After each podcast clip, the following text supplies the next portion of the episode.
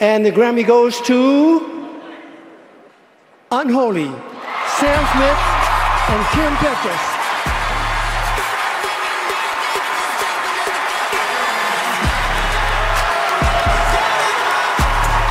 Oh my God, thank you so much. Um, crazy, Sam. I love you so much. And this song has been such an incredible, incredible journey for me. And Sam has been a supporter of mine for so long. Um, Sam graciously wanted me to accept this award because I'm the first uh, transgender woman to win this award. Amerika. Wir müssen reden.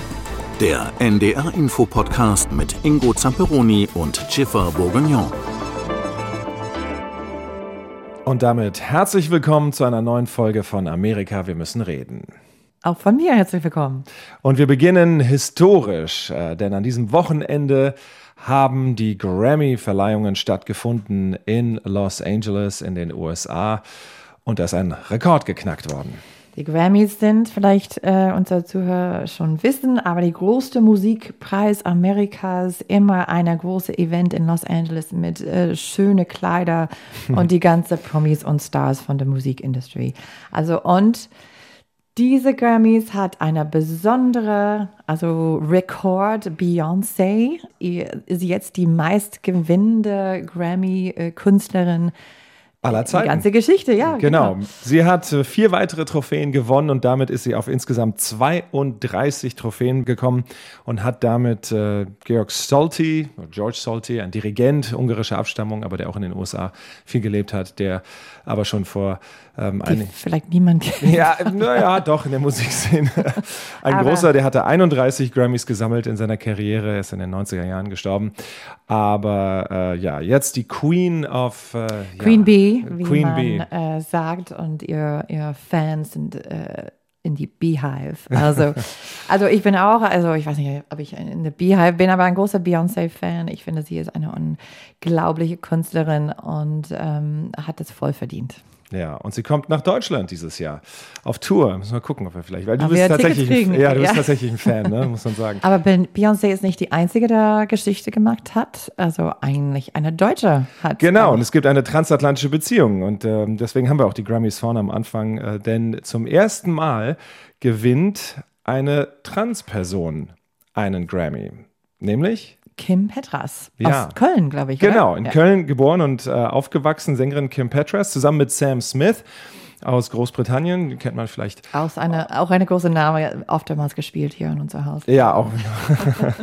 genau. Sie haben für ihren Clubhit Unholy den Grammy in der Kategorie Bestes Pop-Duo gewonnen. Und äh, das ist ja auch ein großartiger Erfolg, zu dem wir herzlich gratulieren und wirklich eine tolle Sache. Auch äh, sie hat auch sich bedankt bei den ganzen Transgender-Legenden, die äh, vor ihr quasi auf dessen Schultern sie steht, die vor ihr die Türen geöffnet haben und ähm, dass dieser Erfolg möglich war. Also ein deutsch-amerikanisch mit britischer Hilfe sozusagen Abend bei den Grammys, bei dieser Verleihung. Aber ähm, kommen wir nochmal ganz kurz auf Beyoncé zurück. Sie ist damit das, was man in Amerika The Goat äh, bezeichnet. Genau, greatest of all time, sagt man. Und sie ist, das ist oft ein Wort, äh, das man benutzt, die Goat, für Tom Brady, auch ein von deiner Lieblings, nicht meins. Also hier ist, wo wir das Unterschiedliche sehen, aber ein von ja. deiner Lieblingsfußballspieler. Äh, ja, American Football Spieler. Das war jetzt eine wunderbare Überleitung, äh, Jim.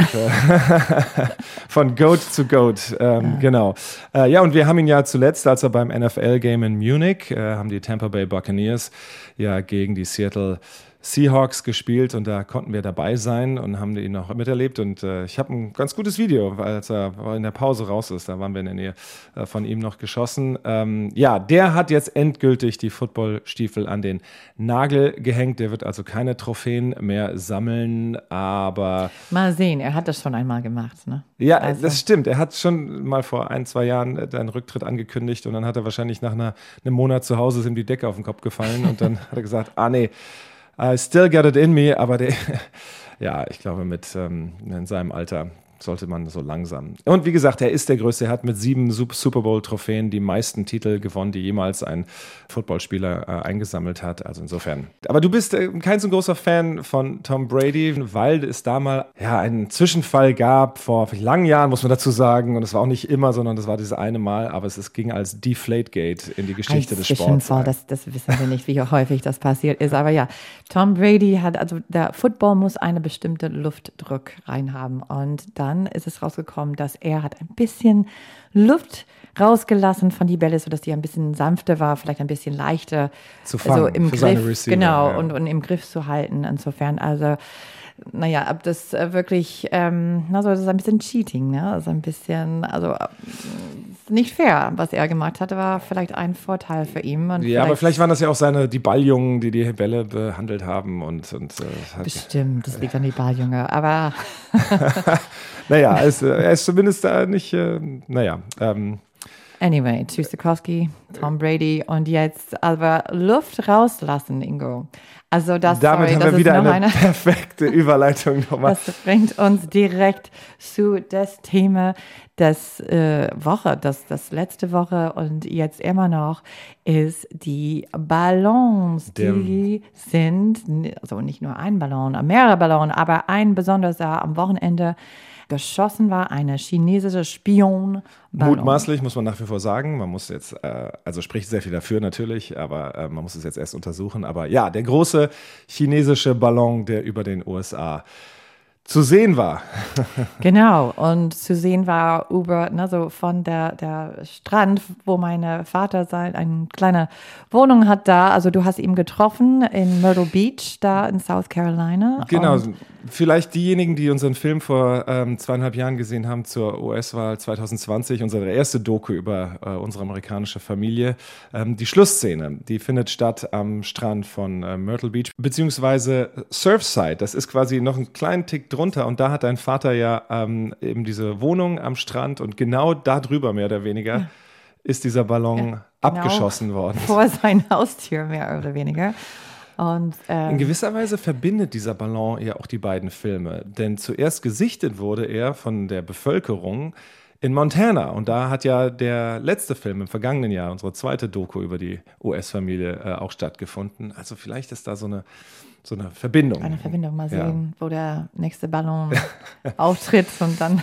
Ja, also es war, ich meine, wir haben es ja hier in Deutschland auch äh, verfolgt und wir haben es auch in den Tagesthemen ähm, mehrfach aufgegriffen. Das, das war schon eine kuriose Geschichte, eine skurrile Geschichte, aber natürlich mit einem ziemlich ernsten Hintergrund auch. Jetzt muss man sagen, mein erster Gedanke war, what's the big deal? Also warum die große Aufregung? Also dass die Chinesen und die Amerikaner auch genauso sich gegenseitig ausspionieren, dass da ähm, auch äh, nicht nur Satelliten, sondern auch andere Möglichkeiten genutzt werden, um die Gegenseite irgendwie ähm, auszuspionieren. Das ist eigentlich gang und gäbe und ich meine, den berühmtesten Zwischenfall ähnlicher Art gab es in den 60er Jahren mitten im Kalten Krieg, als die Sowjetunion ein amerikanisches Spionageflugzeug abgeschossen hat und, ähm, und dann mussten die Amerikaner zugeben, ups, ja, mh, ja, der, der, das war unser Ding und der hat sich nicht einfach nur so verirrt. Und äh, das ist eigentlich recht normal. Es gab auch schon vorher chinesische Spionageballons, wenn es so einer war, ähm, über den USA. Das große Problem jetzt halt ist, dass ihn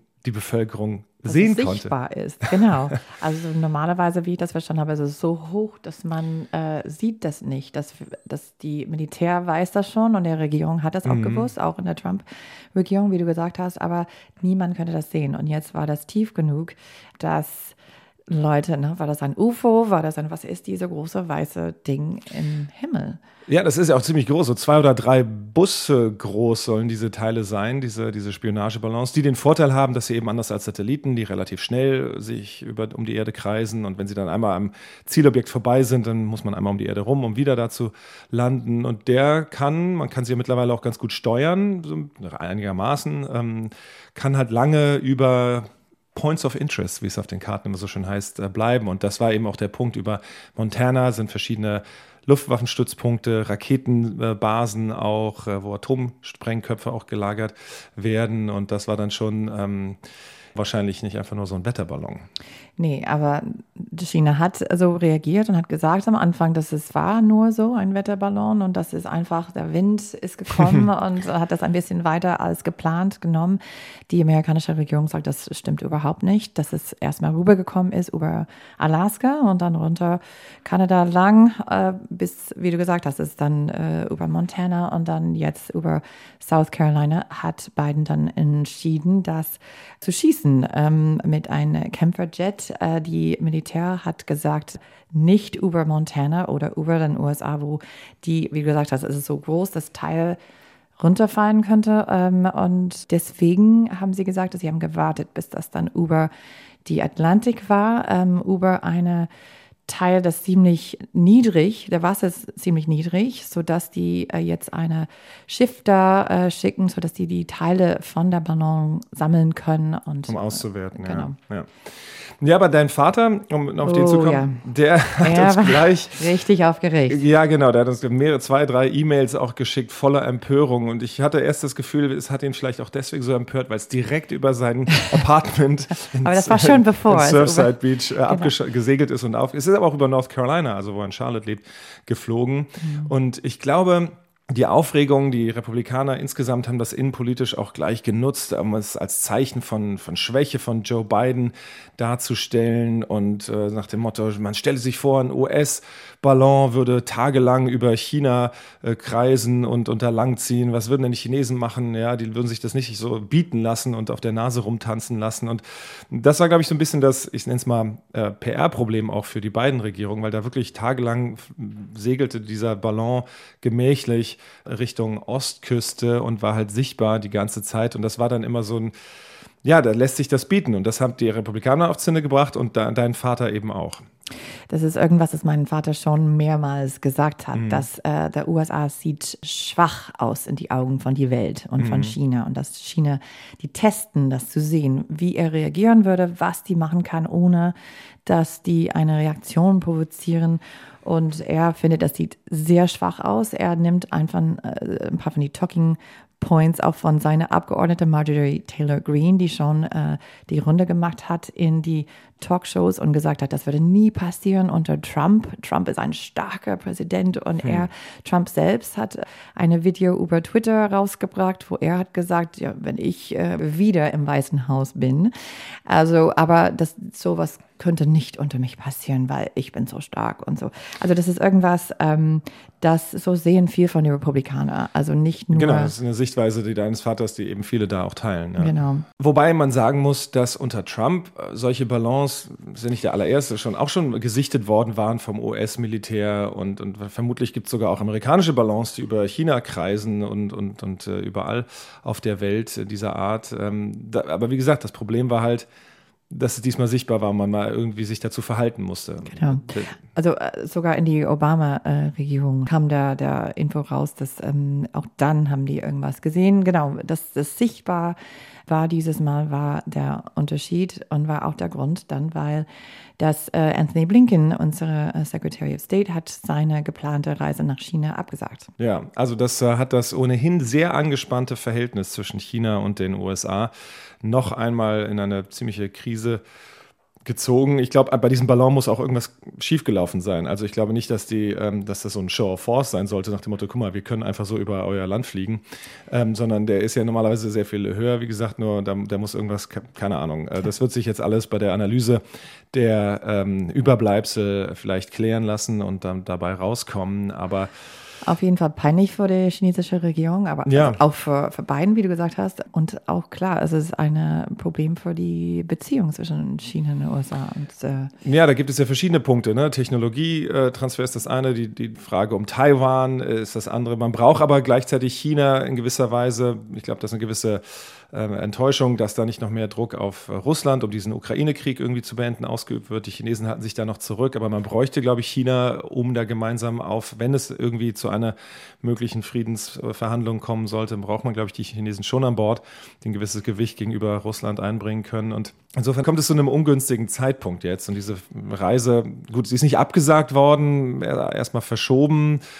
Aber pff, keine Ahnung, wann, wann das demnächst wieder ähm, funktionieren soll. Und man hatte sich ja gerade auf dem G20-Gipfel in Bali, haben sich Präsident Xi und Präsident Biden ja getroffen und man wollte wieder ein bisschen Tauwetter einziehen lassen. Und das hat jetzt eine ziemliche äh, Frostbeule bekommen, sozusagen. Ja, diese, aber die Missvertrauen zwischen äh, bei der Regierung war schon da. Ich glaube, dass ähm, hat auch irgendwas getan für die, die Image, ne? die, die, für die, ein PR-Problem auch nicht nur mit der Regierung in den USA, aber mit der Public, mit dem Publikum, weil viele Amerikaner äh, also benutzen TikTok, die sehen kein großes Problem in ihrem Alltag, aber wenn die sehen einen Ballon über ihr Land, da, und das ist alles, was, äh, das ist ein großes Thema im Moment, dann ist das ein, ein Schritt zu weit. Dann ist es gefühlt, also wie du weißt, in den USA ist es, wenn irgendwas über, also auf das Land ist, weil wir sind diese Insel, wir sind mhm. weit weg von, mhm. äh, aber wenn das passiert, dann auf äh, bei unserem uns, Territorium, ja. Genau, dann ist es eine andere Nummer. Dann ähm, merken die Leute das auf jeden Fall. Deswegen auch äh, sagt Leute wie mein Vater, das äh, soll eine starke Reaktion provozieren. Die sollen, sollen das schießen und äh, und eine soll dann auch eine, eine Antwort, Konsequenzen geben für die Sunnis. Ja, ich glaube, dass das tatsächlich auf beiden Seiten, aber auch des politischen Spektrums gesehen wird, dass China äh, einfach aggressiver in gewisser Weise auftritt oder, oder einfach selbstbewusster, kann man, könnte man sagen, aber eben auch seine Interessen noch äh, stärker als vielleicht noch vor einigen Jahren pusht und, und äh, auch äh, brazen ist das Wort, das ich in den US-Medien am Wochenende oft gehört habe. Also in gewisser Weise ähm, unverschämt, ja, also, aber, aber eben auch mit so einer Chutzpe äh, auftritt und sagt, ey, wir sind hier eine Weltmacht, ihr könnt uns gar nichts und wir, wir machen das einfach. Und das ist das, was eine Menge Amerikaner insgesamt, aber besonders auch die Republikaner ebenso auf die Zinne gebracht hat und äh, auch dein Vater. Aber es ist schon kurios, diese Projektion von Stärke, das ist bei Republikanern eher noch ein Thema, das das zieht. Ich meine, das war ja immer die Verkaufe von Donald Trump auch, ne? Diese Projektion von Stärke. Ey, wenn ich wieder wenn ich im Weißen Haus bin oder wieder, dann werden wir nicht mehr so rumgeschubst. Gerade von China nicht, wie das in der Vergangenheit unter Obama oder jetzt unter Biden eben passiert. Und das ist erstaunlich, wie sehr das verfängt. Das ist auf jeden Fall irgendwas, das ein Thema, das würde vorkommen wahrscheinlich in the State of the Union, was Biden am Dienstagabend liefern würde. Es ist eine einmal im Jahr Rede, wo der Präsident darf bisschen über seine, seine, sein, die letzte Jahr reden, was er geschafft hat, ähm, was mhm. er noch vorhat. Viele sehen das als eine Soft Launch, wie man sagt, so eine unoffiziell Ankündigung von, von vielleicht seine, seine Kandidatur. Aber diese Ballons hängen rüber, kann man sagen. Also auf Englisch würde man sagen, they hang over the speech. Also, ja, die hängen über, diese, über dieser Rede, ja. Ja, wobei, ähm, auf die State of the Union können wir gleich mal äh, kurz eingehen. Aber ich habe noch eine Frage zu, zu diesen Ballons, weil du sagtest, die sind ja über Alaska zum, vom US-Militär zum ersten Mal gesichtet worden, dieser eine. Warum hat man den nicht dort abgeschossen? Also ich verstehe das Argument, dass man den nicht über äh, den mittleren Westen und wer weiß, wo das landet, mit irgendeiner Windböe und dann fällt es auf einen Supermarkt und die Schlagzeile, ähm, die willst du dir auf keinen Fall einbrocken. Aber da in Alaska, da ist doch irgendwie Wald und Wiese das meilenweit. Ist, ja, das war auch meine Frage, äh, Ingo, weil ähm, über Alaska, wie gesagt hast, es gibt viel Platz, wo man äh, das machen könnte. Ähm, warum haben die das erlaubt, so lange im Luft zu bleiben, wenn sie gewusst haben, dass es da war? Und äh, die Militär hat auch gesagt, dass die, es war kein Risiko, es war keine Bedrohungen, hat äh, kein Risiko für unsere Sicherheit und auch könnte keine Fakten äh, sammeln, es war keine. Man hat das irgendwie so neutralisiert so ein bisschen. Das war so ein bisschen nicht ganz klar. Wahrscheinlich hat man die Radiosignale da drauf geschickt oder so. Kann sein, das wissen wir, das wissen wir nicht genau. Ja. Aber genau die Frage bleibt, warum ist es dann äh, erlaubt von Alaska bis äh, über Kanada, Montana und dann äh, bis zu Atlantik ähm, einfach also zu fliegen. Und das ist nicht die einzige. Ähm, Im Moment, die, ich habe gehört, vier sind unterwegs, auch eine in Südamerika. Wahrscheinlich so eine ganze Flotte. Ich meine, die Interessen Chinas äh, sind ja weltweit. Aber wie gesagt, ich denke, vielleicht gibt es ja auch amerikanische Ballons, die da äh, langfliegen. Ich habe da keine Ahnung äh, genau, wie da die Spionage läuft und funktioniert. Aber das fand ich das Kuriose bei diesem Ding, ähm, dass man sich quasi eigentlich gegenseitig an der Gurgel hat, nur das ist jetzt aufgeflogen und das konnte man halt nicht äh, ignorieren. Aber ähm, das Pentagon hat auch ganz klar gesagt, hey, den schießen wir eben erst ab, wenn es über sicherem Gewässer buchstäblich ist. Diese Ballongeschichte wird sicherlich über der State of the Union Address hängen und Stichwort hängen. Heute ist wirklich äh, der, die Folge der brillanten Überleitung. Wir möchten uns zum Schluss bedanken für etwas, was wir an die Wand hängen können. Und zwar ein Poster, das uns äh, ein sehr netter Zuhörer unseres Podcasts geschickt hat, Jan. Der äh, wollte sich bedanken für die Redewendungen, die wir hier hin und wieder, die jinglischen, die English for Runaways Redewendungen sozusagen aufgreifen und versuchen äh, zu übersetzen und gerade zu rücken. Und da ist eine ganze Sammlung von solchen drauf eine Redewendung, die du, als du gerade neu in, in Deutschland warst und Deutsch gelernt hast, ähm, mal aufgegriffen hast. Und hier steht, uh, you go me animally on the cookie. äh, das, du gehst mir tierisch auf den Keks. ähm, und äh, äh, du hattest das erste Mal die Redewendung, ja genau, du gehst mir auf den Keks, äh, mal benutzt. Und hast du, wie, sag du es am besten in deinen Worten. ich gesagt, ich, das geht mir das auf weißt die du nicht Kekse. mehr? Ja, das genau. geht mir auf die Kekse. Das geht mir auf die Kekse. Und alle haben dann tierisch äh, gelacht und ich habe nicht verstanden, warum. Ich dachte, das klang genau wie äh, die richtige. Ja, Also, ja, ich glaube, man, also es ist einfach lustig gewesen, weil es eben nicht nur äh, einen Keks bei dir gibt, sondern viele es Kekse. gibt Kekse. Ja, also, aber meine Lieblings, glaube ich, ist irgendwas, das deine, deine Bruder, mein Schwager, zu mir gesagt hat. Und als wir ein bisschen Englisch zusammengesprochen, er spricht perfekte Englisch, aber er hat zu mir gesagt, Jiff, my English is not the yellow of the egg, but it goes. Und ich dachte, okay. okay, dann. Wobei ich glaube, es war ein Witz, genau. Mein Englisch ist nicht das Gelbe vom Ei, aber es geht. Ja, in diesem Sinne ähm, könnte man auch sagen, and runs by you und läuft bei dir. Ja, läuft bei mir. Okay, sehr gut. Alles klar. Dann hoffen wir auch, dass ähm, es bei euch allen gut läuft. Bis zur nächsten Folge bei Ihnen allen gut läuft. Äh, Wir bedanken uns für die Aufmerksamkeit für die heutige, sagen Tschüss und auf Wiedersehen. Bis zum nächsten Mal. Bis dann. Amerika. Wir müssen reden. Ein Podcast von NDR Info.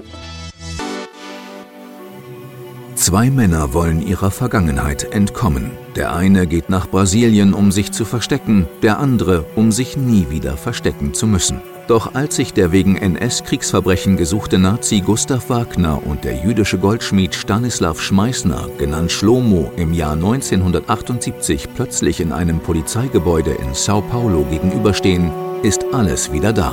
Ele é Gustav Franz Wagner, reconhecido hoje em São Paulo por uma de suas vítimas. Wagner gehört zu den vielleicht brutalsten NS-Verbrechern des 20. Jahrhunderts. Im Vernichtungslager Sobibor entschied er über Leben und Tod.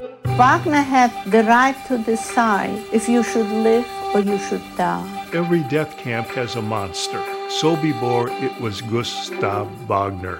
Schlomo überlebt das Todeslager nur, weil er eine makabre Aufgabe hat. Er schmiedet Schmuck für die Nazis aus dem Gold ermordeter Juden. Da ist er erst 15 Jahre alt. Ich habe selten in meinem Leben jemanden erlebt, der auf der einen Seite so missformt war durch Misshandlung und auf der anderen Seite so sprühend und so vital und auch so freundlich wie der Schlomo. Als er Jahrzehnte später seinem Peiniger am anderen Ende der Welt wieder begegnet, stellt sich für ihn die Frage nach Rache. In diesem Storytelling-Podcast gehen die Reporter einer Frage nach, die heute wieder brennend aktuell ist.